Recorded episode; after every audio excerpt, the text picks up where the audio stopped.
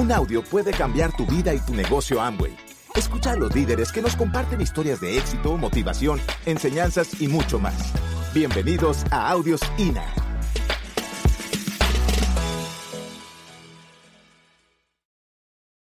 Yo te quiero hacer una pregunta y con esto arrancar la presentación. Y que te contestes, ¿qué tanto se parece la vida que siempre soñaste a la que estás viviendo hoy? A lo mejor a estas alturas del partido tú ya pensabas estar retirado, ya tener una casa propia, tener un fondo de retiro para tu vejez, pensabas a lo mejor ya, este, no sé, a, ver, a lo mejor hasta estar casado, porque hay gente que no se casa o tiene hijos porque falta de plata, pero cuando te das cuenta y analizas tu vida dices, wow, o sea, se me está yendo la vida y todavía no consigo nada. No puedo dar el lujo de decir que me corran de mi empleo porque yo no tengo ahorrado mínimo por lo menos un año para sobrevivir. ¿O alguien tiene eso? O sea, la mayoría vivimos al día. O sea, que, nadie se enferme, que nadie haga, no, se ponche una llanta porque ni para la llanta cambiar. O sea, cosas que, que son básicas, pero que de verdad uno no se da cuenta hasta que las está viviendo. Entonces Sergio y yo, cuando empezamos este negocio, vivíamos una vida común siendo empleados. Así empezamos nosotros nuestra vida de pareja, siendo empleados. Eh, yo eh, me dedicaba a hacer ejercicios de aeróbics, entonces yo daba clases en una escuela ya muy fifi rifi, como le llaman acá, muy acá, ¿me entiendes? Muy sácale punta. Este, era una escuela que se llamaba el Tec de, que se llama el Tec de Monterrey y ahí yo daba clases y aparte daba clases en, en gimnasios privados para poder pues sacar plata. Sergio, ingeniero químico, trabajaba en la industria automotriz y a eso se dedicaba, ¿no? Trabajando y entonces trabajábamos los dos y el poquito tiempo que teníamos era para nuestras hijas. Pero entonces la verdad es que no teníamos dinero ni para comer y comíamos en una cosa que le llaman en México eh, fondas. Yo no sé aquí si existe una cosa que es como comida corrida, que por cinco pesos te comes de todo, ¿no? Así, así. Era más barato para mí hacer eso que yo cocinar en la casa. Entonces, aquella maestra de aeróbics, voy acá comiendo en las fondas porque eso es lo que nos alcanzaba. Todo el tiempo, así. Yo le decía a Sergio, mi amor, algún día, o sea, mis sueños eran chiquitos, de verdad. Yo le decía, mi amor, algún día podremos tener como que toda nuestra vajilla sea igual. O sea, porque un, un, plato de flores, uno de bolas, uno de rayas, ¿no? O sea, mis vasos eran los de las veladoras, se acababa la veladora y, y pues ese lo usabas de vaso. O sea, cosas de verdad que se dijo, no puede ser, qué miserable es esto. O sea, pero te, la verdad es que sientes feo, pero pues no, no importa, ¿sabes? Ahí vas. Entonces me dijo, no, se me que el empleo no es, vamos a hacer negocios. Porque siempre fue creativo para esa cosa de los negocios. Él me dijo, como ingeniero, vamos a empezar con la onda de hacer cosas de fosfatizado para autos. Y empezó, compró unas máquinas para hacer una cosa que hacían para partes de autos, eh, trató de conseguir la distribución, se la dieron, después los japoneses hicieron algo más barato y le quitaron la distribución a él y ya hemos invertido en la maquinaria. Bueno, no funcionó, fue una deudita ahí, ¿no? Empezamos a rayar al tigre, ¿no? Esa fue una rayita. Y después, no, pues que mi amor, no, estamos regando, vamos a vender, por ejemplo, imanes para el refrigerador. Eran unos imanes como muy cool. Y entonces los conseguimos la distribución. Y pues, ¿quién te va a comprar? ¿Cuánto nos puede dar ganancia un imán para el refrigerador? O sea, pero mi marido siempre inventando. No, no, no, espérate. La estamos regando, hay que poner un gimnasio. Entonces pusimos un gimnasio. Y ahí la verdad que nos empezó a ir muy bien. En el gimnasio porque, pues, la verdad, así es afuera la deslealtad. O sea, yo daba clase en un gimnasio, cuando yo me abrí mi gimnasio, ¿de qué crees que eran las alumnas? De los demás gimnasios y vinieron al mío, claro. Entonces yo tenía mis alumnas de los demás gimnasios, entonces yo empecé ahí, me empezó a ir muy bien, yo en las clases, todo muy emocionada. Y mi marido entonces me dijo, te está yendo bien en el gimnasio, voy a dejar el empleo y me voy de administrador a tu gimnasio. Entonces él deja el empleo de ingeniero y se viene al gimnasio. Entonces ahora está en la, en la, oficina administrativa del gimnasio sin hacer nada y empieza la mente creativa de mi marido. Entonces ropa deportiva, vamos a vender porque pues la onda del ejercicio. Entonces se consigue una distribución de ropa deportiva y ya la, nada. Entonces mi marido no era bueno para vender, te voy a ser honesta, porque él se agarraba, pedíamos aquí distribuciones, se iba a los pueblos y dejaba, llegaba con la camioneta vacía y yo, wow, vendiste todo, mi amor. Sí. ¿A quién se lo vendiste? Pues a las tiendas. ¿A quiénes? Pues en las tiendas de la calle principal, ahí, ahí. Pero ¿a quién? No dejaba nota, no sabía cuánto había dejado. O sea, Ahora regresar a, confiar en la fe de la gente que cuánto había dejado, perdimos toda esa mercancía, había que pagarla. No. Dijo mi marido, la estoy regando, mi amor, si yo soy ingeniero químico. Entonces inventó un spray para el pelo. Y le puso el nombre de su ranchería, le puso Tepetzingo Punk al spray. Nadie nos compraba el spray, por supuesto, o sea, todo lo que quieras. Yo amo a mi marido porque, mira, Una, esa, esa de verdad que fue el caos, porque conseguimos una distribución de pisos para gimnasios, que son como de un conglomerado plástico. Son unos carretes pesadísimos. Entonces, cuando conseguimos la distribución, dijimos, ok, ahora ¿quién va a instalar los pisos? Y me dice Sergio, pues nosotros. Y digo, ay, Dios mío, ¿quién va a cargar eso? Pues conseguimos chalanes para que los carguen, los monten en el lugar y además tú y yo hacemos toda la instalación. Entonces, imagínate a Sergio y Charo instalando pisos de gimnasio que en, cosas cerradas, y, uno de esos pisos, me acuerdo, nunca se nos va a olvidar, Sergio y a mí, porque estamos extendiendo aquel piso, lo cortábamos y entre los dos nos poníamos faja para poder jalar aquello, y era la cosa que hacíamos aparte de dar las clases. Montamos aquel piso, todo bien lindo, solo había que pintarlo. Y pues Sergio y yo ignorábamos qué onda con la pintura. Entonces imagínate, Sergio y yo estamos ahí pintando, bien felices, y empieza, o sea, ya estamos así como que, mi vida, uh, o sea, ¡no! Nos pusimos una pasada, le digo, mi amor, estoy toda mareada, o sea, no. Mira, ¿quién ha visto la película de Dick and Jane? Haz de cuenta que así Sergio y yo, no puede ser, le digo, cada bobada que hicimos, la verdad es que nos mantuvimos unidos, divertidos y haciendo bobadas. Pero descubrimos que esa no era la cosa que queríamos. O sea, ¿qué vida es esa, muchachos?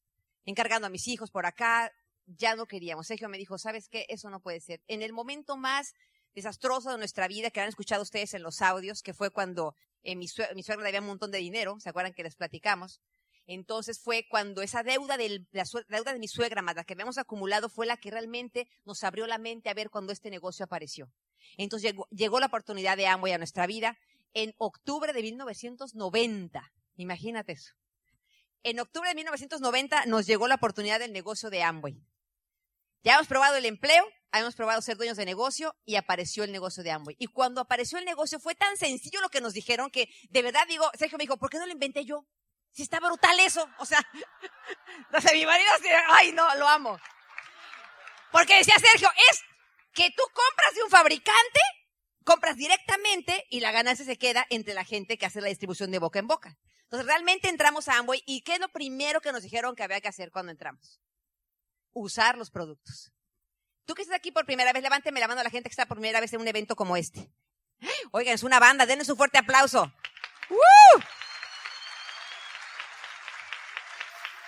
Lo primero que nos dijeron es, hay que comprar los productos de Amway y son espectaculares. O sea, de verdad eso a mí me fascinó.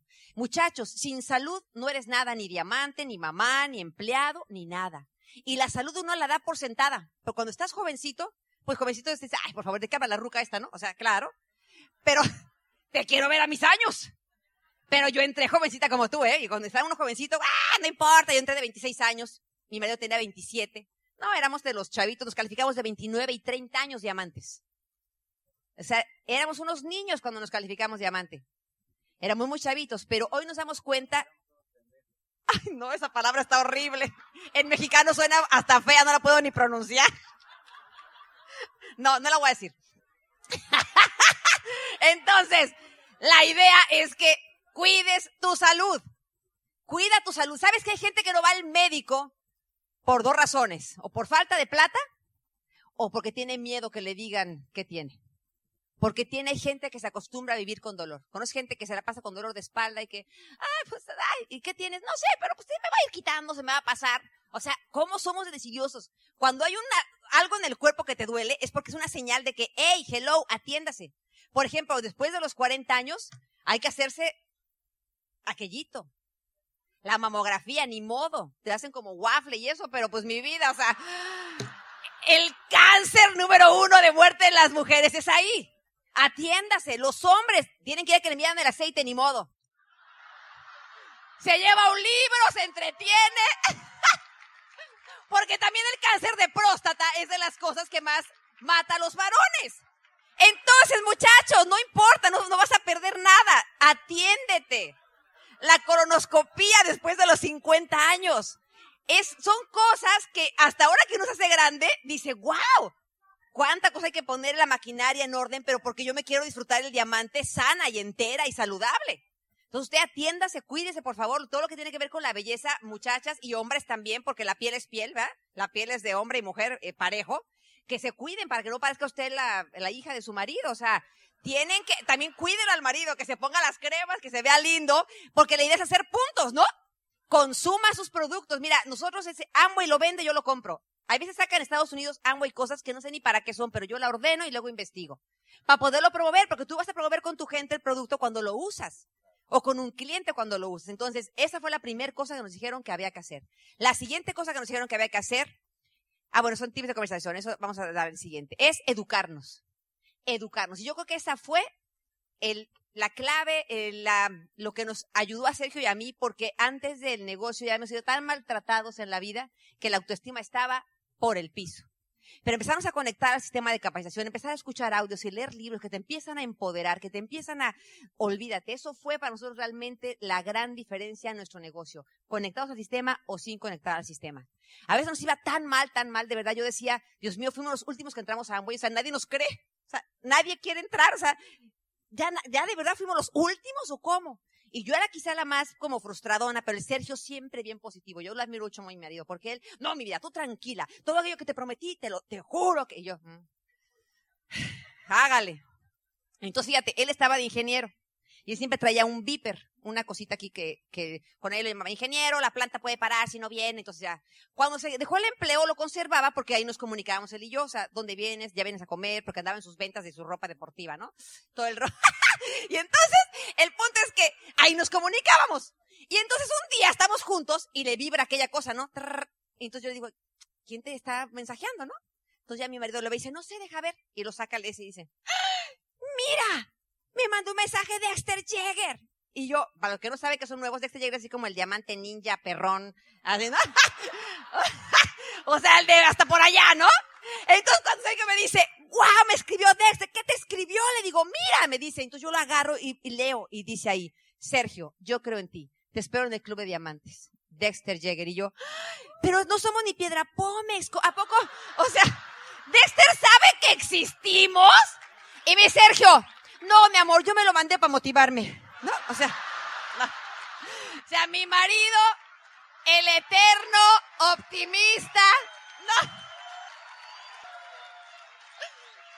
Lo adoro porque siempre ha sido así. O sea, siempre ha sido así. Y yo sé era porque estaba, por supuesto, con tanto audio y cosa en la cabeza, él estaba, pero así fue que yo me conecté al sistema, de verlo él siempre tan contento, tan positivo, dije, no, pues, o sea, yo tengo que estar en el mismo canal, ¿no? Porque si no, hay un abismo entre tú y tu pareja, si él nada más está conectado y tú no, de verdad tú empiezas hasta sentir, hasta a veces me caía mal que anduviera tan positivo, digo, sí, mi amor, porque soy la que se sopla a los cobradores, la que a mí es a la que me hablan, que nos van a venir a embargar, porque le damos mucho dinero. Y era que nos llamaban todo el tiempo para cobrarnos. Y yo les decía, Sergio, ¿qué vamos a hacer? Volvieron a llamar de las tarjetas, volvieron a llamar que hay que pagar. Sergio me decía, mi amor, no tengo tiempo de atender a ellos. Tú desmarealos, a ver qué les dices. Este. Ahorita me urge calificarme. Entonces yo era quizá por eso la que me, como me sopraba todo ese estrés de, la, de eso y yo lo detenía esa parte para que él mientras estuviera construyendo, él se salía todos los días a dar planes. Yo me quedaba dando clases porque puse un gimnasio en el pueblo y yo era la que daba las clases para mantener la casa porque el negocio no daba nada. Sergio ya teníamos varios meses y no pasaba nada. Él llegaba siempre de los planes y decía, ¿cómo nos fue mi amor? Eh, Súper. ¿Cuántos firmaron? Todavía no, pero, pero van a firmar. Y de verdad yo me estaba empezando a desesperar. Yo decía, este está muy positivón y no entra billete. O la única que está aquí soy yo, ¿no? Pero eso es lo que hace con una pareja. O alguien tiene que hacer esa parte, ¿no? Entonces realmente ahí fue cuando empezó el cambio en nuestra vida. Empezó el cambio. Empezamos a creer más que nos merecíamos una vida diferente. Porque cuando vas a estos eventos y tú ves a alguien allá arriba, por ejemplo, ves a los diamantes, ves a gente y dices, oye, pues no tiene nada diferente que, o sea, yo también quiero. Esa vida que ellos hablan, yo también la quiero. Si ellos pudieron hacerlo, yo también puedo. Y entonces empiezas a, creer, a trabajar en la parte de creer. Vas a empezar a hacer las cosas que aprendes aquí. Cuando salgas de este evento, tú vas a llevar en tu mente algo que ya vas a hacer de fijo cuando salgas de aquí. A lo mejor ni siquiera fue algo que dijimos simplemente en tu mente. Ahorita te sale en la lista alguien que, ay, el ingeniero fulano. Ay, yo no sé si les pasa a ustedes, pero a mí me pasa en un evento como este. Salgo diciendo, tengo que ir a ver a fulana, ta, ta, ta, y no tiene nada que ver con lo que dijeron. Pero te despierta como a qué es lo que tienes que, que te mueva la acción. Van a empezar los retos sin duda. Y para mí yo creo que el reto más grande fue la parte de que la familia te ataca. Y a veces porque la familia no entiende, porque la familia no sabe por lo que tú estás luchando. Pero tranquilo, eh, tranquilo. Yo tuve, mira, para mí fue una parte dura dejar de estar con mi familia, dejar de ir a verlos. Porque a veces uno tiene que tomar decisiones. Y si lo que hace la gente, amigos o familiares, te están mermando la actitud, porque cada vez que los ves te atacan, es una cosa sana, y te lo digo, Sergio y Charo lo hicieron, dejar de ver a la familia por un tiempo. Porque en realidad tú sí sabes qué estás haciendo en el negocio y a ti no te importa, pero a veces sí afecta que la gente te esté atacando, que la gente te esté diciendo. Pero tienes que tener esa entereza, decir, Dios mío, no saben, pero con les voy a demostrar. Yo les dije hace rato en la reunión del 12%. A veces una profecía negativa puede más que una positiva. Que alguien te diga que eres incapaz de hacer algo, te sale el colérico por dentro y dices que no soy capaz, te vas a callar la boca. O sea, Oh, sí, porque todos tenemos adentro el colérico, ¿eh? Aunque me digas muy flemático, muy No, mi vida, cuando alguien te toca, te pica la cresta, te saca el ganador que hay adentro y dices, te vas a callar. Y entonces yo creo que Sergio y yo, como éramos, mira, toda la vida hemos sufrido con eso. Nos casamos de 17 años y 18. ¿Sabes cuánto nos vaticinaron que nos íbamos a acabar divorciando? La mayoría nos dijeron, ay niños, creen que el matrimonio es color de rosa, van a acabar separados ahí. ¿Cuánto les damos? ¿Cuánto les damos? Dos, dos, tres años se divorcian, ja, ja, ja. Y esas profecías pueden más para lo positivo. Porque sé que yo le dije, mira, cualquier pancho que surja lo vamos a resolver.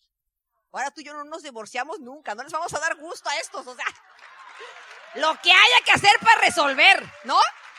Porque uno tiene que tener esa fuerza, muchachos, esa entereza.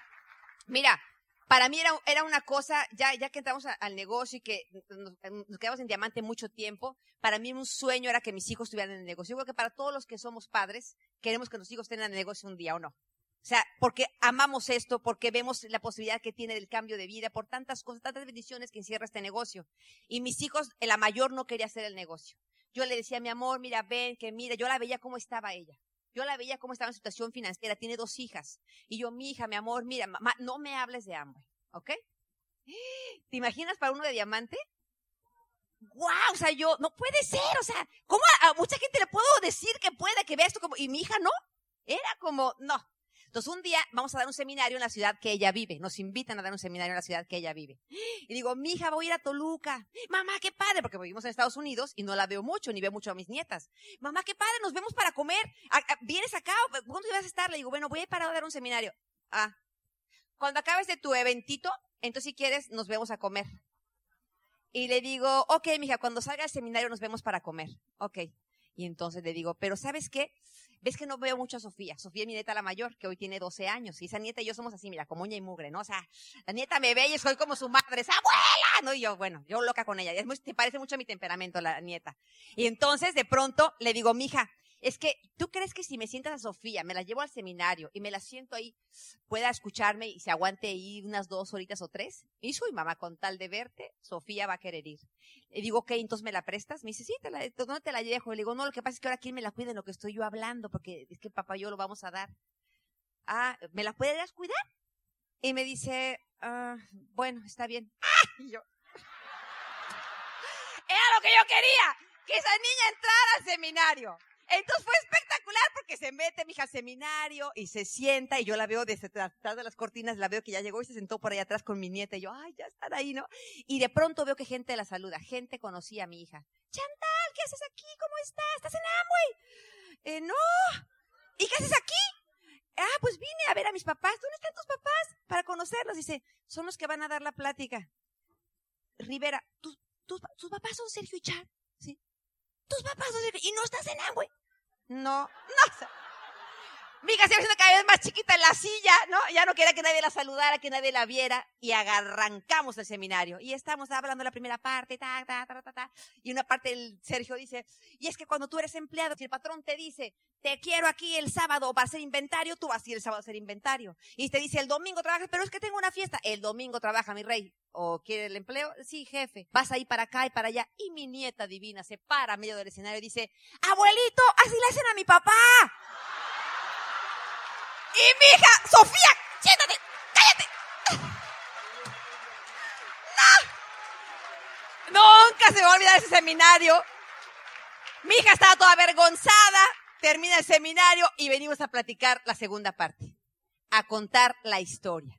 Y literalmente le estábamos describiendo su vida a mi hija en nuestra vida sea, la vida que estaba, está viviendo mi hija es la que vivíamos cuando empezamos este negocio, con dos hijas chiquitas, endeudada, sin esperanzas en la vida, frustrada. Cuando empezamos a platicar la historia, yo no quería ni voltearla a ver porque mi hija empezó a sollozar en la silla. O sea, sollozaba, jalaba. Yo nunca he visto llorar así a mi hija. Y yo quedé concentrada dando el seminario y mi hija llora y llora. Acaba el seminario, viene hasta acá al frente, mi hija se mete atrás de la cortina y me abraza como niña chiquita sollozando. Perdóname, yo voy a ser muy mamá. Yo voy a ser y mamá. Y yo, mija, sí, cálmate. Mi neta lloraba también porque veía a la mamá llorando. Bueno, se armó una quelarre ahí. Yo, yo así, mi hija, ya. Y le digo, mi amor, ¿y ahora qué va a hacer con tu marido? Porque mi hija no quería hacer el negocio porque el marido le dijo, eso no es para nosotros. Tú vas a descuidar a las niñas por andar haciendo esas cosas que hacen tus papás. Entonces mi hija, por ser como, pues, con el marido condescendiente, no le hizo pancho.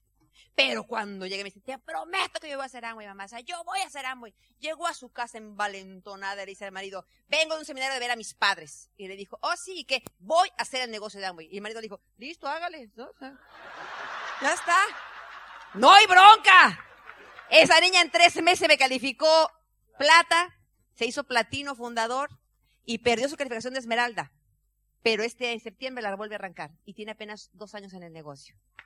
Esa hija no le hemos dado un solo plan. Tú has de pensar, ah, pues la hija de Sergio y Charo, ellos le hacen el negocio a la hija. Oh, no, ¿eh? Esa hija solita hace su negocio. Hemos dado un par de planes por internet porque vivimos lejos. Ella solita. Mamá, ¿qué más hago? ¿Qué más? ¿A dónde voy? ¿Qué más estudio? ¿Qué más escucho? ¿Qué? Es una, un hambre esa niña. Yo sé que va a llegar a grande y un día la van a poder tener por acá en, en la Argentina. Pero esa, esa hija mía me salió brava. Yo solamente quiero decirte algo, los resultados van a llegar como te puse ahí. Si tú mantienes el sueño vivo y la razón y la causa por la que tú quieres atreverte a hacer algo diferente, porque esto es lo que es una cosa, es una cosa diferente este negocio, es una cosa muy loca, muy rara, pero que te va a dar muchas satisfacciones, porque no solamente vas a pensar en ti y los resultados que va a dar para ti, tú puedes ayudar a mucha más gente de la que te imaginas. Gracias por escucharnos. Te esperamos en el siguiente Audio INA.